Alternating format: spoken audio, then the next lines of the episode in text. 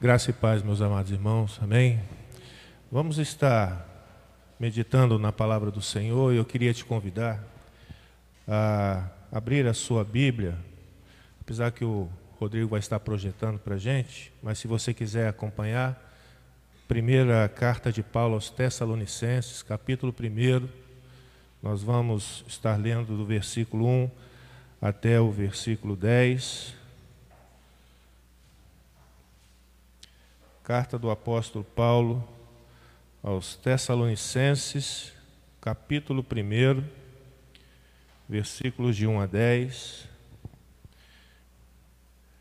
Como foi falado pelo presbítero Flávio, né, como nós vimos pela manhã, estamos vivendo sim dias conturbados, dias difíceis. Dias difíceis para a igreja está cada vez mais evidente que a todo momento precisamos apresentar as nossas credenciais de fé. Precisamos nos posicionar diante né, das questões do mundo. E nós não podemos perder o foco do perfil da Igreja de Cristo. Nós não podemos perder o foco das características da Igreja do Senhor. Porque se perdemos esse foco, nós nos perdemos nas questões do mundo. Nós somos engolidos pelas doutrinas do mundo. E neste texto nós vamos aprender quais são as características e qual é o perfil da igreja de Cristo, para que nós possamos ser igreja no mundo e fazermos diferença no mundo. Eu vou estar fazendo a leitura, eu peço então que você acompanhe na sua Bíblia ou acompanhe a projeção. Paulo, Silvano e Timóteo, a igreja dos Tessalonicenses em Deus Pai e no Senhor Jesus Cristo. Graça e paz a vós outros.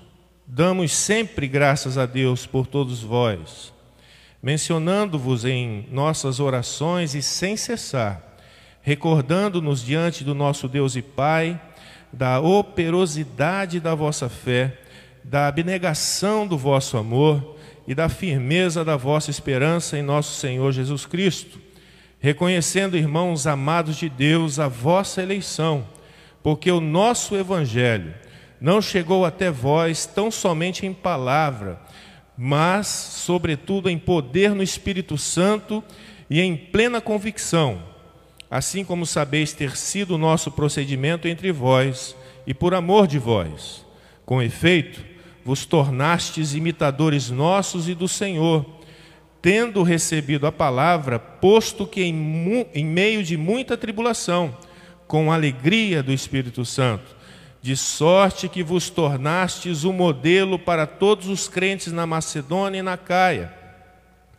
Porque de vós repercutiu a palavra do Senhor não só na Macedônia e a Caia, mas também por toda parte se divulgou a vossa fé para com Deus, a tal ponto de não termos necessidade de acrescentar coisa alguma, pois eles mesmos, no tocante a nós, proclamam que repercussão teve o nosso ingresso no vosso meio e como, deixando os ídolos, vos convertestes a Deus para servirdes o Deus vivo e verdadeiro e para guardardes dos céus o seu Filho a quem ele ressuscitou dentre os mortos, Jesus, que nos livra da ira vindoura, palavra do Senhor. Amém? Meus amados irmãos, Tessalônica é uma cidade grega, era uma cidade grega, ficava a noroeste do mar Egeu. Essa cidade, ela ficava numa planície muito rica, né? E bastante irrigada. E essa cidade ela foi fundada em 315 antes de Cristo. E essa cidade ela ainda existe nos dias de hoje. Se você procurar lá no Google a, a, a cidade Salônica, é a cidade de Tessalônica, nos dias de Jesus, nos dias do apóstolo Paulo. E sendo hoje a segunda cidade maior da Grécia, só perdendo para Atenas mesmo. Tá? Então ela é uma cidade onde nós podemos né, geograficamente conhecê-la. E foi onde o apóstolo Paulo, junto com seus companheiros, né, Silas e Timóteo, fizeram a sua segunda viagem missionária. Paulo, na verdade, queria ir para a Ásia, mas ele foi conduzido pelo Espírito Santo até a Macedônia. E ele, ele foi até a Macedônia junto né, com Silas e Timóteo. E chegando lá, ele pregou o Evangelho, mas não por muito tempo, mais ou menos umas três semanas eles ficaram pregando o Evangelho naquela localidade. E por causa da perseguição né, dos judeus ali, eles tiveram que sair de, de Tessalônica. E o que, que, foi feito então? O apóstolo Paulo, preocupado né, com aquela igreja, aquela igreja nova que, né, que nasceu ali e teve pouco contato com o apóstolo Paulo, ele manda Timóteo de volta para lá, para saber qual era a real situação daquela igreja.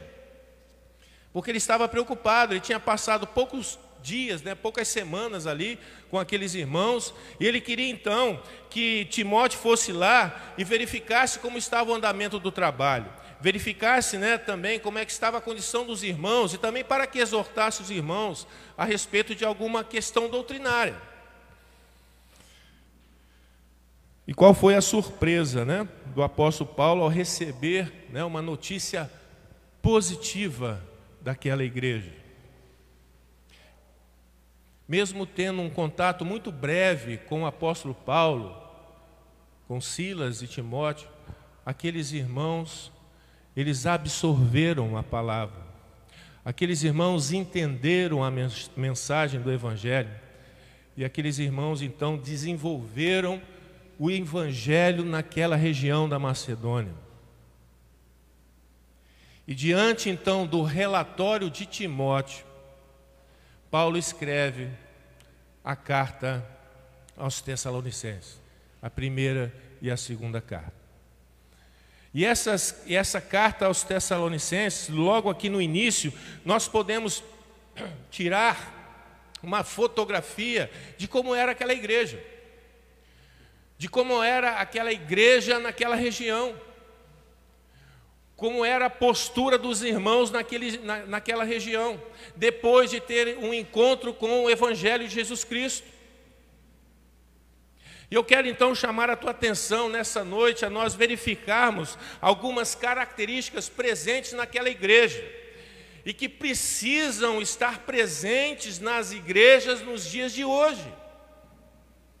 Nós não podemos nos furtar de não desenvolvermos essas mesmas características que esses irmãos de Tessalônica tinham. Pelo contrário, nós temos que labutar e muito para atingirmos este padrão.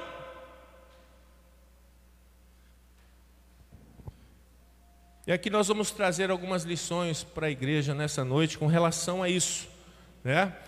Qual é o perfil da igreja de Cristo? Usando como referência esse texto aqui de 1 Tessalonicenses. A primeira lição que nós podemos tirar está aqui no versículo 1. O apóstolo Paulo, escrevendo aos Tessalonicenses, ele reconhece que aquela igreja tinha virtudes, ele reconhece que aquela igreja tinha características positivas da igreja de Cristo, porém ele começa essa carta dizendo que essas virtudes vêm do Senhor, vem do dono da igreja. Ou seja, a primeira lição que nós podemos tirar aqui é que Deus é a fonte da virtude da igreja. Deus é a fonte das virtudes da igreja. Olha só o que ele fala aqui no versículo 1. Paulo inicia a carta se apresentando, claro, e chamando aquela igreja de Tessalônica, igreja em Deus e no Senhor Jesus Cristo. O apóstolo Paulo lembra os Tessalonicenses quem a quem pertence a igreja? A quem pertence a igreja?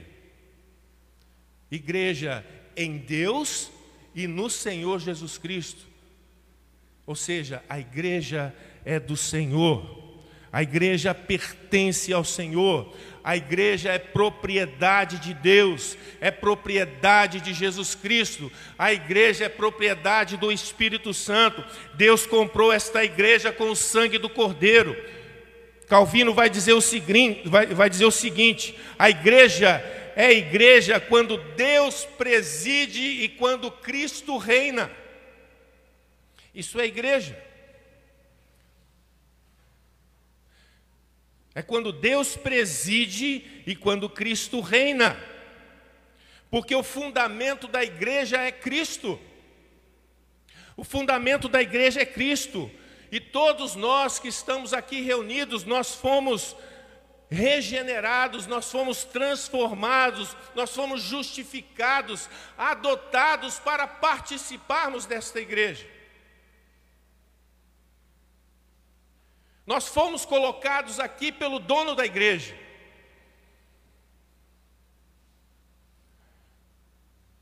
Não houve movimento em nós nenhum para estarmos aqui, o movimento foi de Deus. Deus nos trouxe até a sua casa. Deus nos trouxe até a sua igreja. Essa igreja é dele. E as virtudes que existem na igreja vêm dele, vêm do Senhor. E veja as virtudes que estavam presentes naquela igreja de Tessalônica. Eu quero te convidar a olhar o versículo 3. Leia comigo o versículo 3. Eu vou ler, pedir ao, Rodrigo que esteja projetando o versículo 3. Olha só o que diz o versículo 3 de 1 Tessalonicense. Recordando-nos diante do nosso Deus e Pai. Olha a virtude da, da igreja, da operosidade da vossa fé Outra virtude presente, da abnegação do vosso amor. Outra virtude presente naquela igreja, da firmeza da vossa esperança. São três virtudes que não podem, de maneira nenhuma, faltar na igreja de Cristo: fé, amor e esperança. Mas o apóstolo Paulo aqui, ele, ele vai além dessas virtudes, porque ele não fala somente do amor, da fé e da esperança, ele qualifica o amor, ele qualifica a fé, ele qualifica a esperança. Olha só, ele diz que a fé é uma fé operosa. Aqueles irmãos tinham fé operosa. Aqueles irmãos não tinham apenas um discurso religioso, porque fé fala mais, mais alto do que o discurso. A fé, ela precisa falar mais alto que o discurso. Fé operosa, meus amados irmãos, também não é um entendimento intelectual a respeito das coisas espirituais. Não, fé operosa não é entendimento intelectual de verdades bíblicas. Não, não é isso também não é uma confiança passageira. Fé operosa, ela é baseada naquilo que se acredita. Naquilo que se acredita. Fé sem ação é uma fé morta. Fé sem obras é fé falsa. Quem crê, vive aquilo que crê. Quem crê, vive aquilo que crê.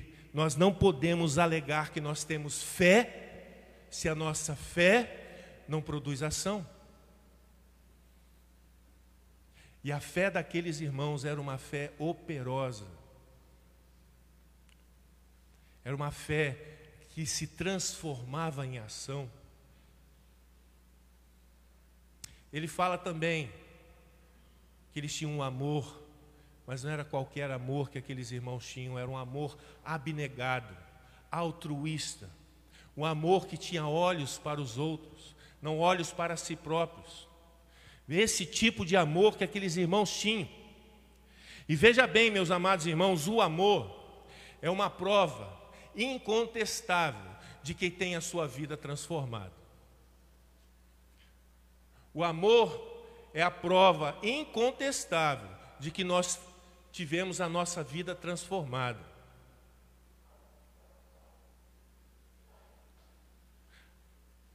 Nós temos que olhar para a nossa referência que é Cristo. Cristo nos amou e nós devemos também amar. Não apenas usufruir deste amor, mas amar assim como Cristo nos amou. Não é amar por meio dos lábios, fazer declarações de que, que você ama, que você se preocupa, vai muito além. Esse amor, ele vai além das palavras. Esse amor é confirmado pelas obras das nossas mãos. Esse amor é confirmado pelas obras da igreja. As nossas ações, as nossas atitudes, são os avalistas da nossa palavra. Quem ama, age. Quem ama, age, toma uma atitude. Houve uma questão dessa ali mesmo em Tessalônica. Quando Paulo foi perseguido, eles foram atrás do apóstolo Paulo, ele estava escondido na casa de um, né, de um, de um recém-convertido. O nome dele era Jason. E eles conseguiram então esconder o apóstolo Paulo, e este recém-convertido foi preso. Mas ele não disse, não entregou o apóstolo Paulo, nada disso. Na verdade, ele teve prejuízo por causa do amor dele. Ele teve que pagar uma fiança para sair da prisão. O amor é atitude. O amor tem que redundar em ação. Por isso que o amor tem que ser abnegado. E a terceira característica que o apóstolo Paulo aponta aqui é que eles tinham uma firmeza de esperança. Firmeza de esperança. A esperança é um outro dom que Deus concede à igreja. E meus amados, muitos estão desprezando esse dom. Porque toda vez que nós desprezamos este dom, nós deixamos de ser alimentados e até mesmo sustentados, porque é a esperança que alimenta a nossa fé, é a esperança que sustenta a nossa caminhada de fé. É esperança na ressurreição dos mortos, é esperança da vida eterna. Isso tem que sustentar a nossa vida, sustentar o nosso ser. Não podemos ficar preocupados com o aqui e agora, os nossos olhos têm que ficar sempre fitos, concentrados, apontados para a eternidade, que é o lugar que nós iremos. Portanto, meus amados irmãos, fé operosa, amor abnegado e aquela esperança firme era uma constante naquela igreja de Tessalônica. E que foi apontado aqui na carta do apóstolo Paulo. E é algo que nós precisamos também identificar nas nossas igrejas. Porque isso nos caracteriza como igreja de Cristo. Uma igreja que tem que ter fé, tem que ter amor e tem que ter esperança. Mas não foi somente isso que o apóstolo Paulo viu naquela igreja. Ele viu muito mais. Ele viu muito mais. E a outra lição, além dessa, é que aquela igreja, além de ter essa fé, este amor e essa esperança, ela tinha um viver exemplar. Aquela igreja tinha um viver exemplar. Um viver exemplar que nós podemos observar isso a partir do versículo 5 até o versículo 7. Veja que eles tinham um viver exemplar porque eles seguiram um passo a passo que, fizer, que fez com que eles agissem assim, tivessem uma vida exemplar, uma vida irrepreensível. Meus amados, olha só, muitos têm uma visão errada sobre igreja. Muitos olham para a igreja como uma estrutura física. Muitos entendem igreja por essa estrutura aqui fechada entre quatro paredes.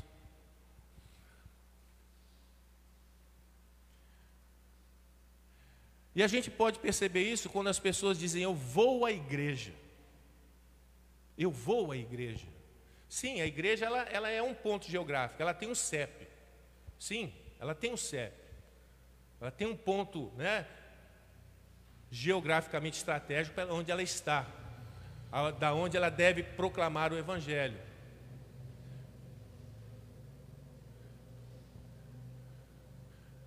Mas Imagine bem, vamos lá olhar para a Ucrânia.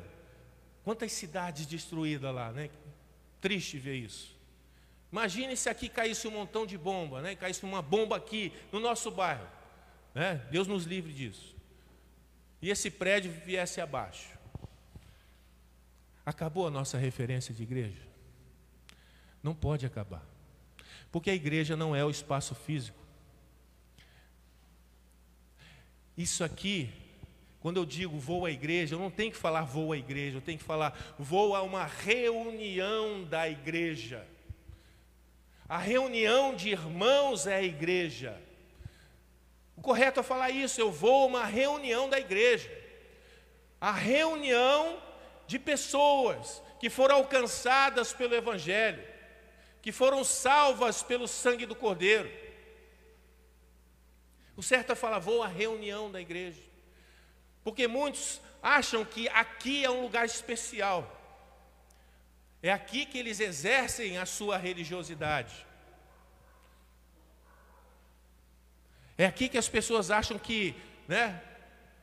Aqui que tem que se alimentar, aqui que tem que ler a Bíblia, é aqui que tem que conviver com irmãos, mas sai dessas quatro paredes, parece que as coisas mudam. A referência de igreja mudou. Porque saindo dessas quatro paredes, a, deixa de existir a referência de igreja. A igreja está aonde está a planta do teu pé. É aí onde está a igreja. Você saindo por aquela porta para fora, a igreja tem que sair junto. A igreja não fica para trás.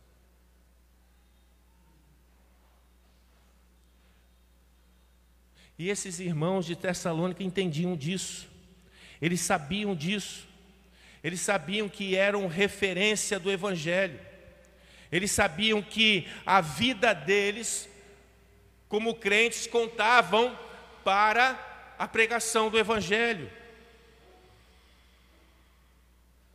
Eles não ficaram acomodados entre quatro paredes, eles não ficaram protegidos dentro das suas casas. Eles viviam para glorificar a Deus. Eles viviam, eles viviam para poder ser instrumento do Senhor. Mas por que eles conseguiram fazer isso? Por que, que eles tiveram essa vida exemplar? Por que, que eles foram exemplos na Macedônia e na Caia? O versículo 5 ao 7 diz muito bem isso.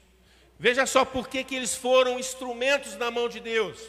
Primeiramente, versículo 5, porque eles receberam a palavra.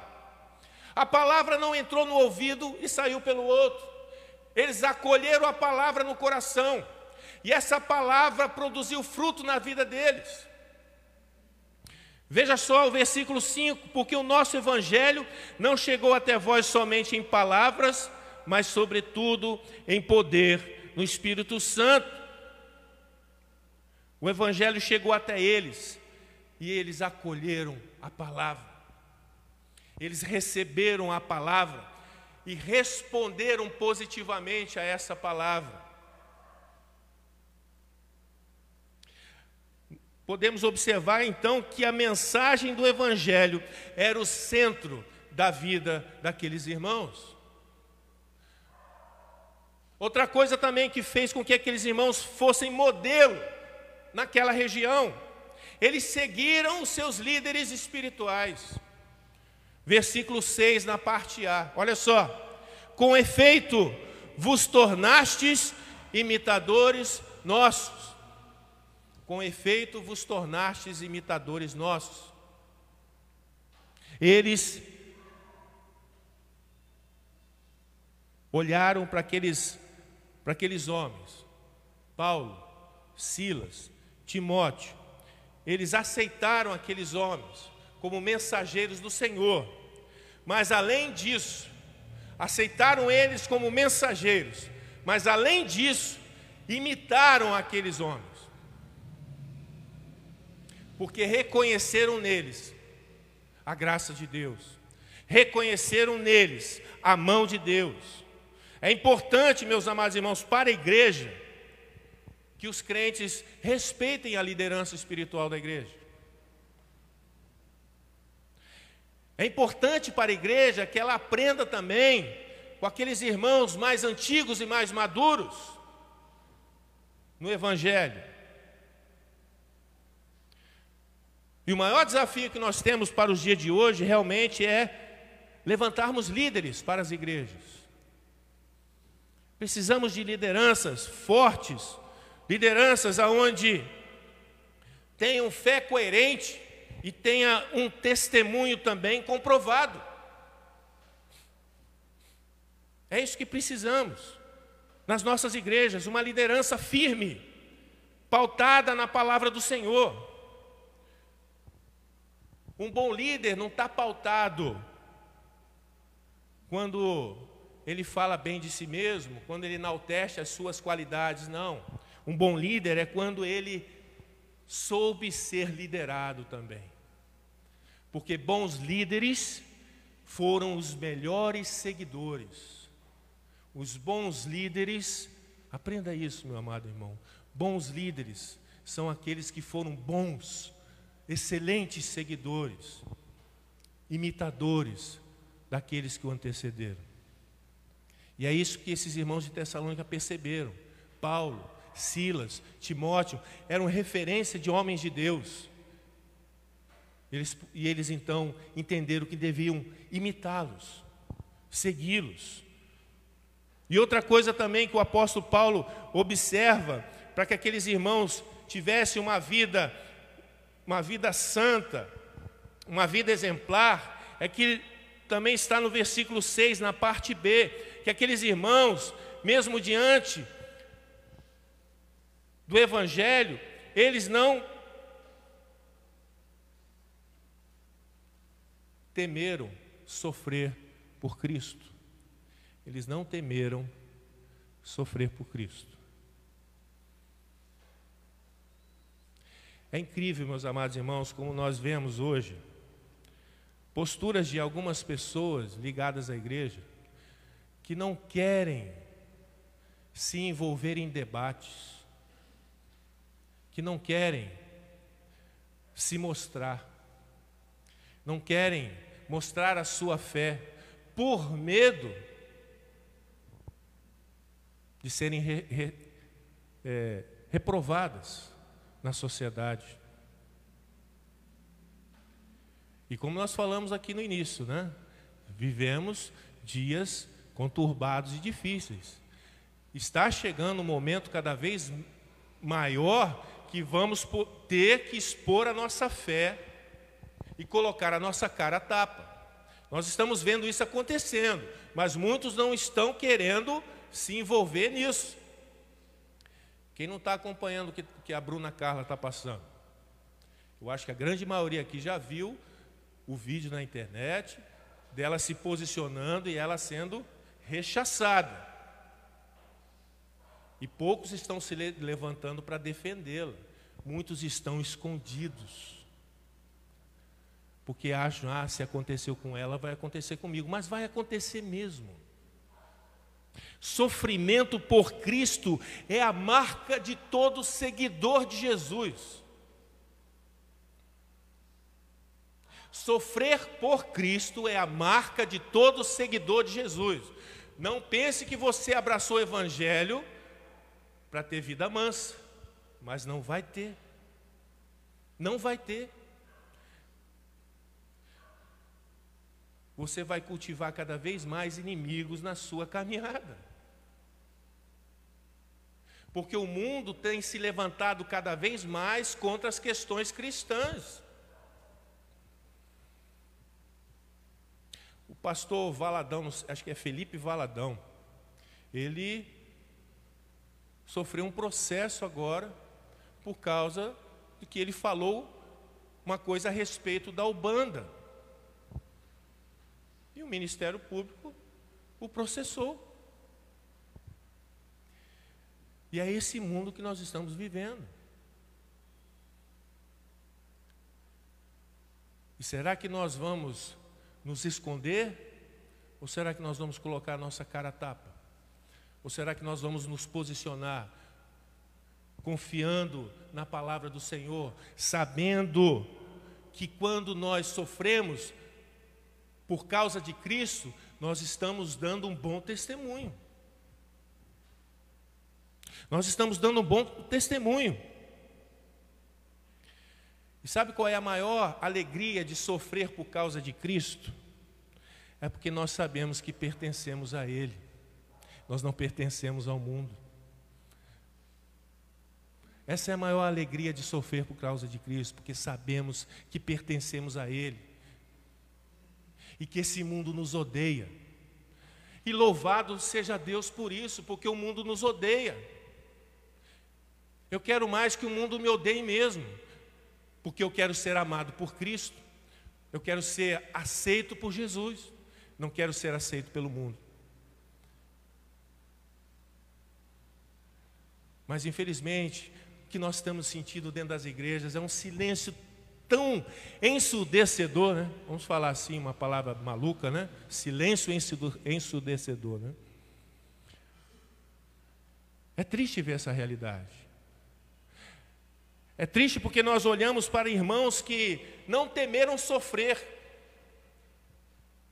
Eles foram levados diante das autoridades por meio de mentiras, por meio de artimanhas, mas eles não negaram a fé de, de maneira alguma. Não negaram a fé. Porque, meus amados irmãos, a fé ela sempre será provada. A nossa fé sempre será provada. E a, e a, perseguição por causa de Cristo é uma das formas da nossa fé ser testada.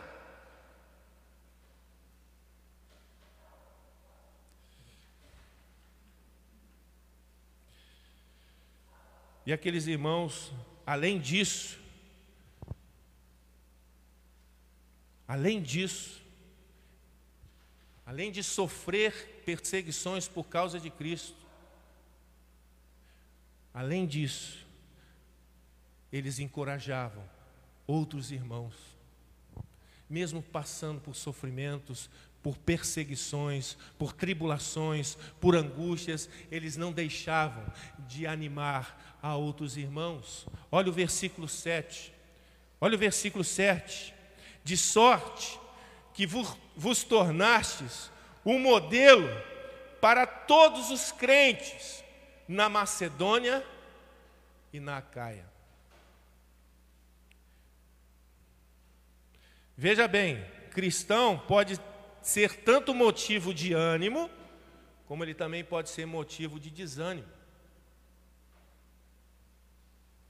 Mas para esses irmãos era diferente. Eles eram irmãos que não se preocupavam com eles próprios, mas também com aqueles que estavam ao redor deles, e eles se tornaram exemplo de vida vida exemplar. Pense bem você ser lembrado por alguém por, por causa do seu reto né, comportamento, por causa da sua vida exemplar. Isso que está acontecendo agora com os irmãos de Tessalônica. Paulo está lembrando eles do procedimento deles, de que esse procedimento é louvável. Tanto que Paulo usou as igrejas da Macedônia quando estava lá em Corinto, diante de uma igreja tão difícil de lidar, Paulo estava ali e ele usou como exemplo de virtude, como exemplo de uma igreja viva, de uma igreja que se preocupava com os outros. Ele usou o exemplo, então, lá em Corinto, uma igreja tão difícil, ele usou o exemplo da igreja de Tessalônica. Abra a tua Bíblia em 2 Coríntios 8. Olha só o exemplo da igreja que Paulo fala aos Coríntios. Olha o exemplo da igreja de Tessalônica. 2 Coríntios 8, versículo 1 ao versículo 8. Olha só o que o apóstolo Paulo diz a respeito desses irmãos de Tessalônica. Também, irmãos, vos fazemos conhecer a graça de Deus, concedidas à igreja da Macedônia. Porque, no meio de muita prova de tribulação, manifestaram abundância de alegria, e a, e a profunda pobreza deles superabundou em grande riqueza da sua generosidade, porque eles, testemunho eu, na medida das suas posses e mesmo acima delas, se mostraram voluntários, pedindo-nos com muitos rogos, a graça de participarem da assistência aos santos.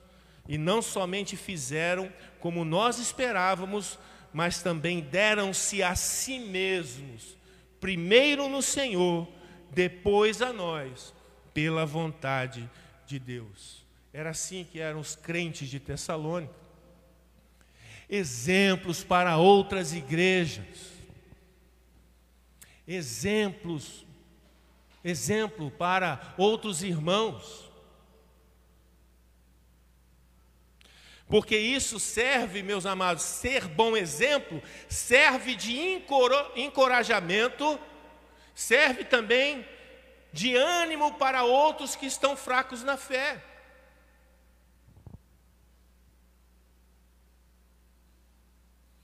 Por isso as igrejas precisam estar se estimulando em amor. As igrejas precisam se ajudar. Por isso a gente olha o apóstolo Paulo mostrando que em todos os sentidos a igreja de Tessalônica ela se mostrou ter uma vida exemplar.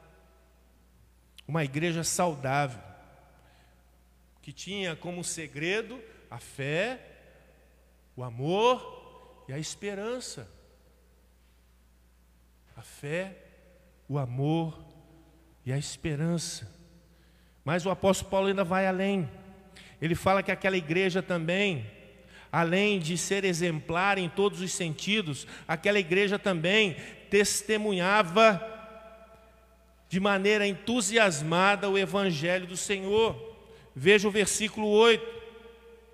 Porque de vós repercutiu a palavra do Senhor não só na Macedônia e Acaia, mas também por toda a parte se divulgou a vossa fé para com Deus, a tal ponto de não termos necessidade de acrescentar coisa alguma.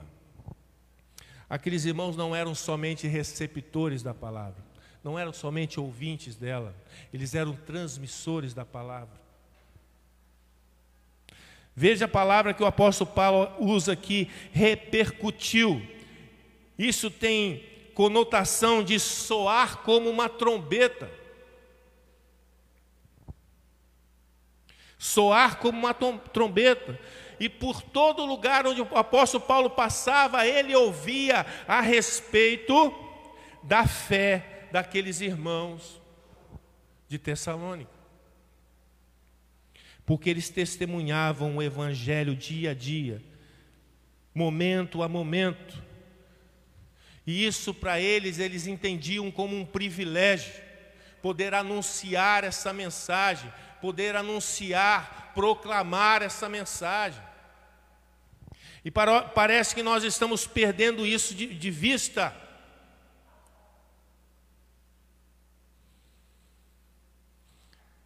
Ou nós estamos perdendo a Bíblia de vista, ou estamos olhando para outro lugar que não, que não seja a palavra do Senhor.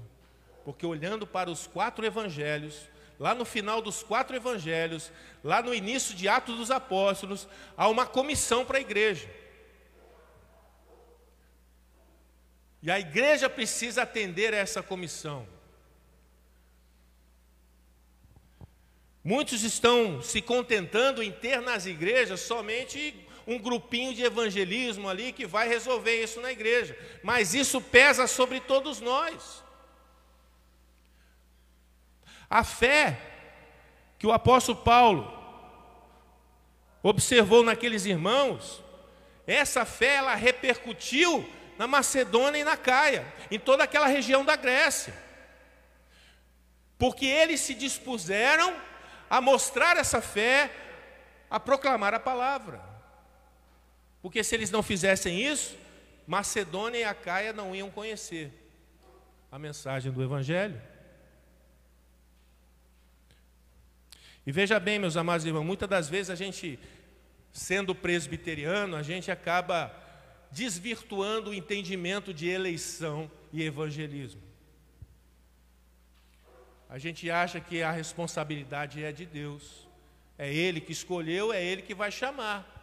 E a gente esquece né, que Deus está nos usando. A gente esquece que a gente está né, como instrumento na mão de Deus. E a gente começa a se acomodar. Mas eleição e evangelismo, eles andam juntos. Quer um exemplo prático disso? Mais uma vez, Paulo lá em Corinto. As duras penas lá tentando passar a mensagem da cruz lá naquele lugar. Muito difícil, igreja de Corinto. Tanto que ele abandonou a sinagoga, falou: Não, eu não volto mais aqui, não vou pregar mais a palavra aqui. Começou a pregar na casa ao lado. E ele recebeu uma mensagem do Senhor dizendo: Não sai daqui. Não saia daqui. Fala, continua falando e não te cales. Isso que Deus falou para o apóstolo Paulo. Fale e não te cales, porque eu tenho muito povo nessa cidade.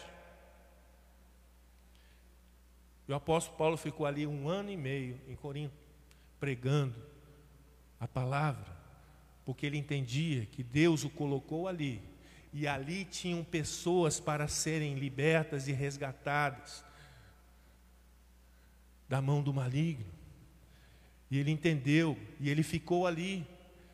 E nós muitas das vezes estamos descansados nessa questão, achando que Deus vai chamar, e eu só preciso, né, aguardar ele chegar ali por aquela porta e sentar no banco, eu não preciso fazer nada, pelo contrário, a gente precisa se mover sim.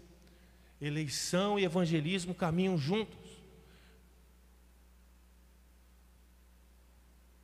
A salvação ela vem pela pregação. Pela pregação. E a igreja precisa entender isso. Aqueles irmãos entenderam e eles, e eles foram então exemplos ali na Macedônia e foram exemplos também ali em Acaia, na região da Grécia.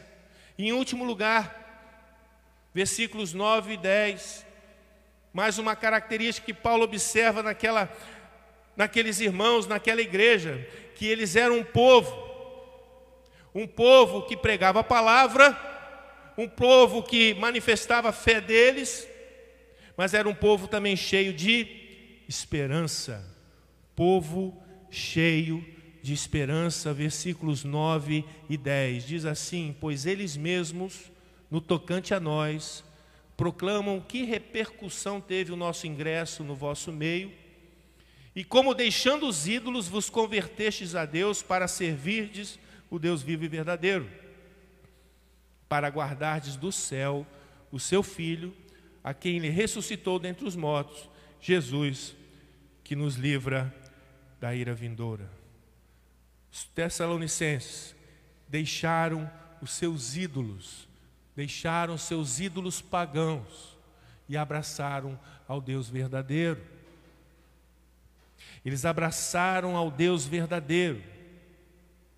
E veja bem, era um povo sem esperança, era um povo pagão, eles não tinham esperança, mas a partir do momento em que eles deixaram seus ídolos, eles puderam então ter um encontro com uma esperança tremenda para a vida deles agora. Uma esperança no Filho de Deus, uma esperança naquele que vai voltar, que vai buscar a sua igreja. E isso é um assunto recorrente nessas duas cartas do apóstolo Paulo, a volta de Jesus. A volta de Cristo. A volta de Cristo. Mas, meus amados irmãos, nós olhamos para a igreja nos dias de hoje e podemos perceber que é um assunto em falta. É um assunto em falta. Qual foi a última vez que nós ouvimos falar da volta de Jesus? Parece que estamos vivendo, né? Como, que, como se isso não fosse acontecer. Como se isso já não fosse uma realidade vivida pela igreja. Isso que era tão constante, tão constante nas igrejas históricas, as igrejas modernas estão deixando isso se perder. A esperança na volta de Jesus. Sabe por quê? Porque muita coisa tem chamado a atenção da igreja. Muita doutrina nova, muita coisa nova que parece bacana aos nossos olhos e tem tirado o nosso, nosso entendimento a respeito dessa esperança. Você já ouviu falar da teoria da prosperidade? Com certeza, isso aí é, é recorrente, a gente está acostumado. Mas você já ouviu falar da confissão positiva? Já ouviu falar da confissão positiva? Palavra tem poder. É. Palavra tem poder. Aquilo que a gente diz afeta aquilo que Deus vai fazer em nossa vida. É. Isso está entrando dentro das igrejas.